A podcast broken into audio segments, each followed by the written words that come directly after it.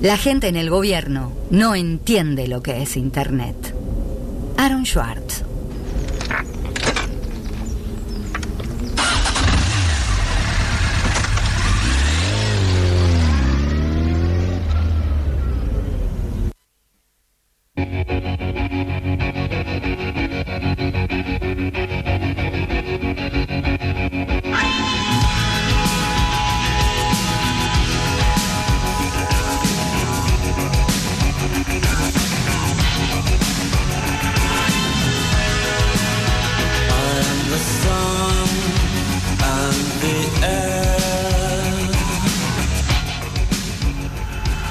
Y seguimos en lo demás de silencio, 20 horas, 2 minutos, ya 23 grados, bajó un poquito la temperatura.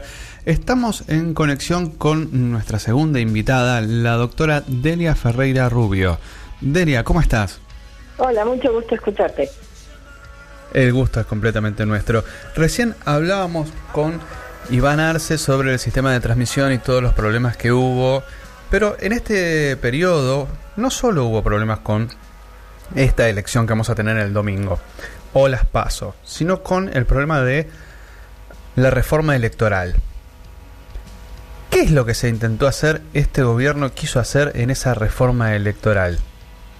Eh, bueno, en realidad eh, la reforma centralmente se refería al momento de emisión del voto, introduciendo lo que se conoce como voto electrónico, más allá de que el nombre que le daba el gobierno era boleta única electrónica. Eh, eso, por suerte, fue frenado por un ah, por el trabajo de los diputados y senadores que votaron en contra, particularmente en el Senado de la Nación, y también el trabajo de gente como vos y otros ah, y otras personas que nos juntamos desde el sector informático y desde el sector de, de, los sistemas electorales o los especialistas electorales para frenar esto que hubiera sido un atropello. En la ciudad de Buenos Aires se sigue usando el mismo sistema, pero en esta ocasión, eh, por lo que yo creo fue un cálculo electoral, se dijo que no se iba a aplicar el sistema de voto electrónico, sino que se iba a utilizar para la elección local en la ciudad también el sistema de las boletas partidarias como en el orden nacional. O sea que la implementación se pudo frenar, pero seguimos con los problemas y vicios de nuestra querida boleta partidaria que desde el 83 venimos utilizando. Y sí, porque en realidad lo que pasó es que se perdió una oportunidad muy valiosa. Cambiar el sistema electoral no es fácil, hay que aprovechar los momentos en que no hay elecciones para poder hacer esos cambios y en vez de avanzar con un proyecto de boleta única en papel, que es el sistema que se utiliza en la mayoría de los países del mundo y que en nuestro país usan, por ejemplo, Santa Fe y Córdoba con distinto diseño, en vez de aprovechar la ocasión, eh, se desperdició, el gobierno insistió en lo que yo llamo el capricho electrónico y perdimos la ocasión de tener en esta elección una boleta única donde estuvieran todos los candidatos y los ciudadanos marcáramos nuestra opción. O sea que volvimos a votar con, como vos decís, la boleta partidaria que genera o ha generado en la historia argentina algún tipo de, de problema como el robo de boletas, el faltante de boletas, el poner boletas que no son las oficializadas en el cuarto oscuro para tratar de después anular los votos del partido contrario. O sea que yo espero que esta sea la última vez que votamos así y que sea cual sea el gobierno que gane, eh, proponga en el Congreso una reforma que incorpore la boleta única de papel. Delia, además de ser abogada, actualmente es la presidenta de Transparencia Internacional. Algo de transparencia debe entender. Entonces, si cuando nos dice que la boleta única en papel es el sistema implementado a nivel mundial que más se utiliza, ¿por qué el actual gobierno nos decía en su momento que el mundo estaba yendo hacia el voto electrónico? Bueno, porque nos estaban mintiendo. Eso no era así eh, y se los dijimos eh, con todas las letras en la Cámara de Diputados, en el Senado y en todo lo que, bueno, en el documental que hicimos, La Caja Negra, en, en las publicaciones de la Fundación Vía Libre, en los artículos que publicamos todos nosotros. Eh, y en cualquier eh, revisión académica que se haga sobre quién, qué países usan el voto electrónico, era claro que no era la mayoría, ni los países más desarrollados, eh, ni los tecnológicamente avanzados. Y el último que se incorporó fue el Congo, donde llamativamente las máquinas que se utilizaron fueron muy similares a las que eh, se proponían en Argentina, también procedentes de Corea, y, había una cosa muy particular que estudió eh, Javier Esbaldone haciendo una investigación sobre esto, los manuales de instrucción no solo tenían la imagen con los mismos colores de las boletas de voto electrónico aquí en la ciudad de Buenos Aires o en la provincia de Salta, sino que todos los ejemplos eh, supuestamente imaginarios, digamos, para que el elector entendiera en qué consistía el sistema, estaba, usaban nombres muy similares a los políticos argentinos.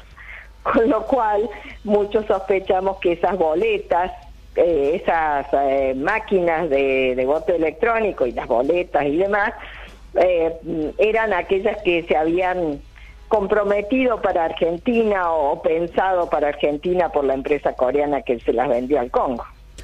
Ahora, Delia, nosotros estamos en un momento que estamos bastante de coyuntura, de quiebre, de, si se quiere, una primavera latinoamericana. Nosotros sabemos que en Brasil se utiliza el voto electrónico. Sabemos que en distintos lugares de la República Argentina se utiliza el voto electrónico que necesitamos cambiar esta boleta partidaria por todos los vicios que tiene. Sí. Posterior a esta elección, sea el resultado que sea, gane el partido que sea, no, eso no, no creo que sea lo importante para esto. ¿Qué recomendaciones podríamos realizar a partir de los segundos 180 días donde eh, deberían existir distintos cambios de fondo en distintas legislaciones en materia de código electoral, de procedimiento electoral. ¿Qué modificaciones se deberían hacer? Bueno, obviamente en instrumento de votación, boleta única de papel. Si a mí me dijeran cuál es el diseño que me parece mejor, iría a la boleta única separada por categorías de la provincia de Santa Fe. Eh, en cuanto al recuento de los votos, también Santa Fe ha hecho una experiencia local interesante para facilitar eh, la transmisión de los resultados desde la mesa hasta los centros de cómputo. Eh, en cuanto a la organización en sí de la elección, hace años que venimos exigiendo que se elimine la intervención del Ministerio del Interior en el proceso electoral no puede ser que la cartera más política de todo el gabinete esté interviniendo en la organización de una elección eh, nacional. Eso debe estar en manos de un organismo independiente y no, no estoy proponiendo generar más gastos y crear nuevas burocracias. Eso lo puede hacer la Cámara Nacional Electoral perfectamente. Sin ningún problema. Eh, me parece que, exactamente, me parece que esas cosas ayudarían en, en el tema campañas y demás, el financiamiento de la política eh, fue reformado este año. Algunas reformas son muy positivas. Habría que reforzar la capacidad del órgano de control para que eh, pueda realizar una tarea de auditoría del manejo de esos fondos eh, en forma más apropiada, dotándolo de más personal, presupuesto y infraestructura técnica para hacer el trabajo. Eh, me parece que esos serían los principales eh, ejes. Y en cuanto a eh, los resultados, y, es algo que estamos discutiendo estos días a raíz del escrutinio provisorio y lo que sucedió en las pasos, y, las críticas que hubo y el cambio que supuestamente se ha hecho en lo que la empresa llama la arquitectura de su sistema, eh, cosa que no conocemos en detalle porque no ha dado el código fuente como lo debería haber eh, dado de acuerdo al código electoral, creo que en materia de escrutinio provisorio eh, hay que dar mayores garantías de transparencia y de auditabilidad y de fiscalización por parte de los partidos políticos y de las organizaciones de la sociedad civil que estén interesadas en fiscalizar. Ahí habría que reforzar también. Delia, vos sabés que yo te quiero un montón. Eh, ahora que no nos escucha nadie, ahora que no nos escucha nadie, Delia, cuando vos me decís, no aportaron el software, no aportaron el código fuente porque no querían su arquitectura, porque venían un montón de daños, ¿no es un incumplimiento contractual? Sí, por supuesto que tenés un incumplimiento contractual. En el contrato creo que dice 30 días antes de la elección que deben eh, entregar eso. También lo había dicho la Cámara en unas recomendaciones antes. La ley electoral se refiere a entregar con tiempo suficiente para fiscalizar. Y esto es importante. Eh, hace ya años que los partidos, o que se viene hablando de los fiscales informáticos. Ahora, lo fiscalizar informáticamente, y vos lo sabes mejor que yo, no es pararse frente a una computadora y ver correr un programa. Para los que no son técnicos, eh, eh, un programa sería algo así como ver pasar las líneas de los títulos de las películas al final, que pasan muchos renglones rápidamente. Bueno, nadie puede auditar nada mirando desde una pantalla cómo van pasando esos renglones. Y eso es lo que aparentemente se quiso hacer en la tarde de ayer con algunos partidos que acudieron. Entonces, eh, esto es una tomadura de pelo, directamente. Ya estamos en el baile, ahora hay que bailar. Por suerte, el escrutinio provisorio no tiene valor legal, tiene un gran valor desde el punto de vista político y de generación de climas y de información a la ciudadanía. Pero cualquier problema que se produzca ahí tiene que poder ser corregido en el único escrutinio que tiene valor legal, que es el escrutinio final definitivo que realiza la justicia electoral y empieza tres días después de la elección. Y ahí se revisan las actas eh, físicamente en papel y si hubiera algún problema se puede llegar eventualmente a abrir la urna y contar de nuevo los votos.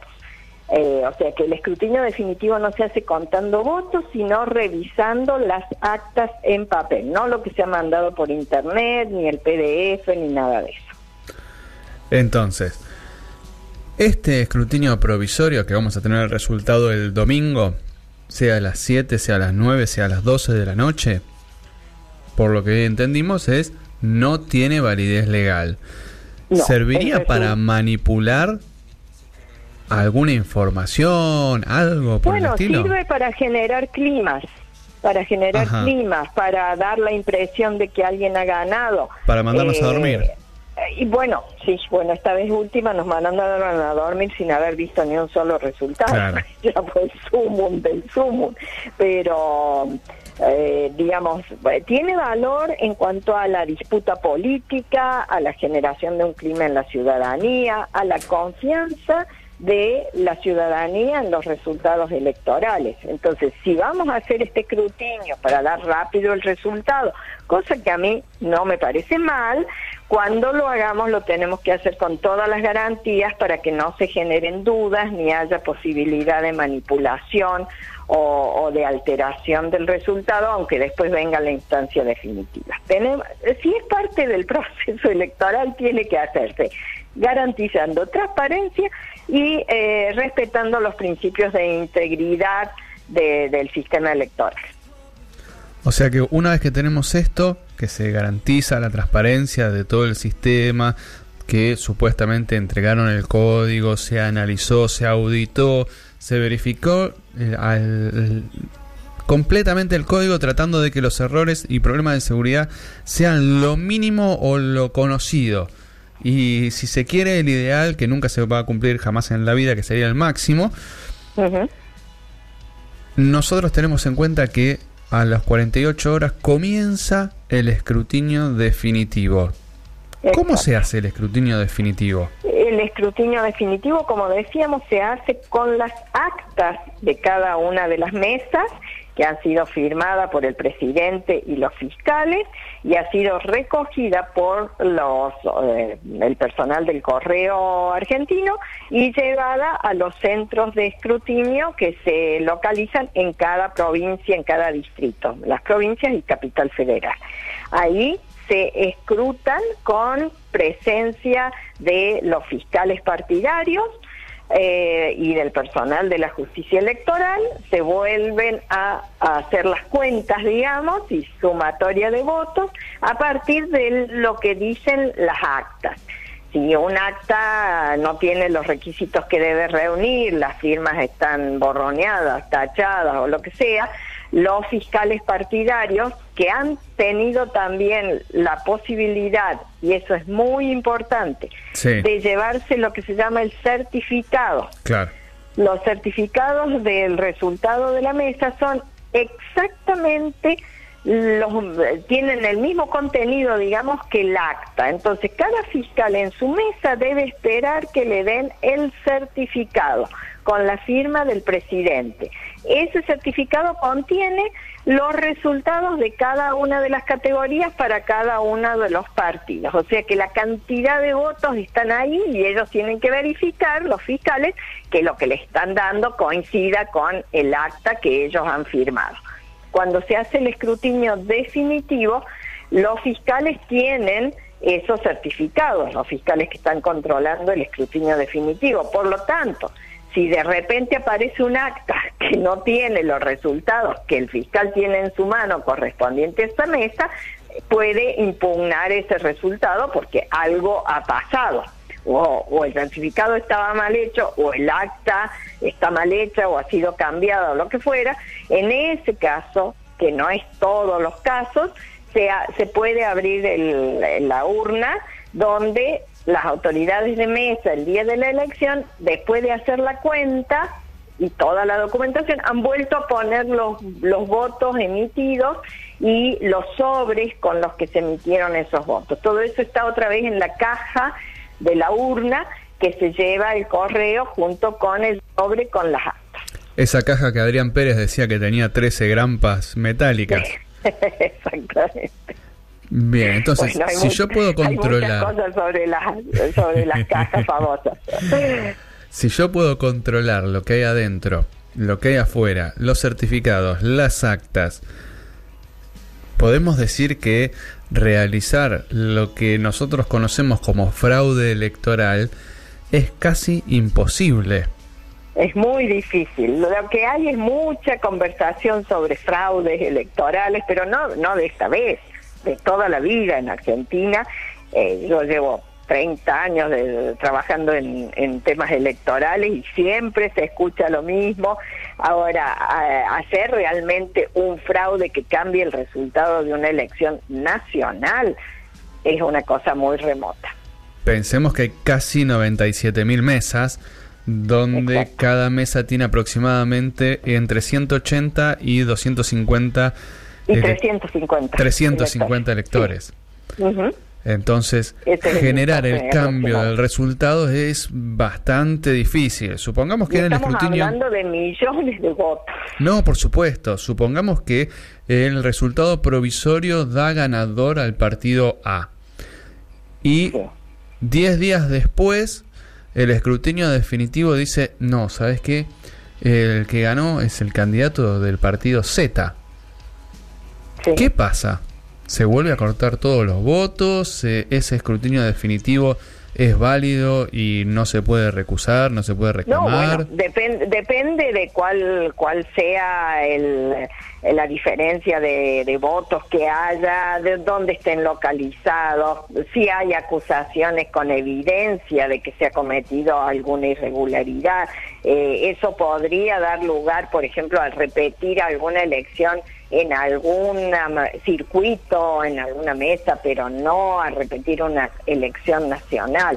No, no creo que vaya a pasar semejante cosa, no ha pasado en la historia argentina semejante cosa. Em, eh, lo que hay que hacer es hacer bien todos los pasos para generar las garantías absolutas de que el proceso ha sido transparente. Eh, en, general, eh, cuando uno habla de elecciones a nivel mundial, el problema se eh, localiza o la ansiedad se localiza más en aquellas elecciones que son muy, muy cerradas, es decir, donde hay muy poca diferencia entre el primero y el segundo, por ejemplo. y eso requiere un mayor trabajo del organismo electoral, en este caso la justicia electoral, con la ayuda de los fiscales partidarios para fiscalizar, eh, para que haya la mayor garantía de que aun cuando la elección sea muy justa, el resultado sea confiable porque ha sido eh, el producto de un proceso transparente, íntegro y con todas las garantías. Te preguntaba porque hace pocos días fue la elección en Bolivia donde vimos que se quemaron urnas, se quemaron actas, hubo un conflicto bastante importante y me recordó a un episodio que hubo en Argentina de quemas de urnas y otro que se tuvo que volver a emitir el sufragio. Esto de pasar en Argentina, ¿cómo se soluciona? ¿Se vuelve a votar? Eh, ¿Se tacha y se dice, bueno, esto no pasó? ¿Cómo es? No, no, esto no pasó, no se dice, eh, no se debe decir y, vuelvo a insistir, depende de la gravedad del problema, depende de las causas de ese problema. Eh, si las actas están y uno quema las urnas, bueno, el problema no es lo mismo que si no estuvieran las actas. Eh, supongamos que tenemos el acta y los certificados quemar la urna con los votos que se han emitido no sería igual de grave que si no tenemos nada y entonces toda esta mesa, por ejemplo, eh, no, no se puede contabilizar. Otras veces el criterio que se toma es si el supongamos que, que pasa eso en una mesa o se perdió la urna, digamos. Eh, no llegó, nadie sabe dónde está, no tenemos acta, no tenemos certificado, no tenemos nada de la mesa 3.525, poner en un distrito. Bueno, ese, ese volumen de votos, los 350 votos, ¿cambiarían el resultado de la elección de presidente o diputado nacional o lo que fuera? Ese es un criterio que se puede tomar. Es muy y difícil. Entonces, a nivel municipal a veces o a nivel Claro, ahí es donde importa. Ahí es donde esto es muy determinante, porque hay veces que 25 votos hacen la diferencia para saber quién es el intendente de una localidad. En, la provincia de Córdoba, por ejemplo, donde yo estoy ahora y donde voto, nosotros tenemos un sistema de municipio vecindario, es decir, que la municipalidad no es un partido como en la provincia de Buenos Aires, que puede ser tan grande como una provincia en cantidad de votos, sino que son muy pequeños los municipios. Entonces, hay municipios donde la elección se gana por 25 votos. Por lo tanto, que una mesa entera no esté es, una, es el resultado de una elección puesta en juego, porque hay 350 votos. Vos sabés, Entonces ahí habría que votar de nuevo. O sea que se vota de nuevo. No habría problema de decir, bueno, mira, hubo un conflicto en esta mesa, no tengo forma y para los resultados a no sé, concejales de donde, donde soy oriundo yo, de la República Separatista de Wilde, no es Avellaneda, es Wilde. Claro. Eh, tenemos que votar consejeros o concejales. Claro. Nuevamente podemos emitir el sufragio y decir. Se eh, podría anular, anular la elección y convocar eh, eventualmente para una nueva elección. Son casos excepcionales igual, son casos excepcionales, pero es mucho más eh, factible que eso se produzca a nivel de una elección muy pequeña en cantidad de votantes y cargos a elegir eh, que, en, que en la elección presidencial, obviamente. Vos sabés que me haces acordar cuando en Ciudad Autónoma de Buenos Aires se quiso implementar y se implementó el sistema de voto electrónico, había un, un matemático muy amigo nuestro que no, les dijo a un partido de extrema izquierda, ustedes si saben que le cambian dos votos por mesa, ustedes pierden el, legislador y de ahí en más el FIT se opuso tajantemente a cualquier sistema de votación electrónica porque no podían controlar el sufragio de cualquier forma cualquiera de sus integrantes. Claro, y eso, fíjate, es un partido que no es uno de los partidos mayoritarios. No, por supuesto. Por, con, los sistemas, por ejemplo, de eh, asignación de bancas, también esto cambia. Hay sistemas que son de circunscripción uninominal en el mundo, entonces gana el, la banca el que más votos saca, no importa cuán cerca o lejos esté del segundo, hay una sola banca a repartir y hay uno solo que se puede sentar. Cuando los sistemas son proporcionales hay espacio para más partidos políticos, entonces los partidos chicos chicos en cantidad de seguidores, digamos, también tienen posibilidad de entrar. Pero esos entran muy justitos, entonces dos votos o tres votos en cada mesa para un partido que no saca una gran cantidad de votos, que no es un partido mayoritario, puede hacer la diferencia entre entrar o no entrar. Eso suele pasar con el sistema proporcional DONT que se usa para la elección de los diputados nacionales, aún en distritos grandes como la provincia de Córdoba, que elige nueve cada vez, hay veces que la la última banca a repartir está muy peleada generalmente para los partidos de izquierda, que son los que los que menos votos sacan, digamos, y tienen chances de entrar porque han pasado el umbral para poder participar en el reparto de la banca. Claro, pero están ahí, eh, no, en, en, ese, en el caso de diputados nacionales es el 3% del padrón electoral del distrito. El 1.2 es para las elecciones paso. Tienes razón para poder competir en la elección general. Pero cuando ya estamos en la general y estamos distribuyendo bancas a diputados nacionales, eh, ahí, después de pasar ese 3% de los votos, el sistema proporcional hace que se vaya, se hace una operación matemática y van entrando en función de los votos obtenidos. Entonces, la última banca a repartir, por lo general, eh, presenta algún problema y los, los partidos que tienen más problemas para consagrar sus diputados, obviamente son los que menos votos sacan en proporción en la elección y entonces dos o tres votos por mesa puede hacer la diferencia entre entrar o no entrar. Pero Delia, todo lo que me estás diciendo, nuestro querido presidente dijo, acá hay que votar rápido, no importa. no, la verdad. Rápido y furioso. Sí, rápido y furioso, por eso querían el voto electrónico. Eh, yo creo que rápido eh, no es uno de los valores eh, a, considerar cuando uno diseña un sistema electoral o lo tiene que implementar. me parece mucho más importante hablar de transparente, seguro, íntegro, respetuoso del secreto del, del voto, para garantizar la libertad de los electores. Eh, cumplir con, con todas las eh, normas legales aplicables, entregar lo que hay que entregar en tiempo oportuno, respetar eh, el cupo, la paridad en la conformación de las listas, etcétera, etcétera. Me parece que de eso tenemos que ocuparnos todos los, los argentinos, porque en realidad esto no es una cuestión de un partido político o de otro, de una circunstancia o de otra esta es la ocasión en que nos preguntan a los ciudadanos eh, qué queremos, entonces tenemos que cuidar todos que ese proceso refleje lo que realmente quieren eh, los ciudadanos. Delia, muchísimas gracias por atendernos, por contarnos todas estas cosas, eternamente agradecido.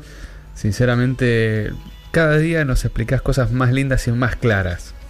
bueno, gracias a vos, Rodrigo, por, por hacer esta tarea de educación cívica real, que es lo que necesitamos. Más ciudadanos verdaderamente tales y comprometidos. Así que gracias por, a vos por el trabajo y votemos bien y que sea un lindo proceso electoral el domingo. Una fiesta de la democracia. Mil gracias, Delia. Chao, un abrazo, grande. Buen fin de semana. Igualmente para vos. Hasta luego. Nosotros nos estamos yendo a una tanda.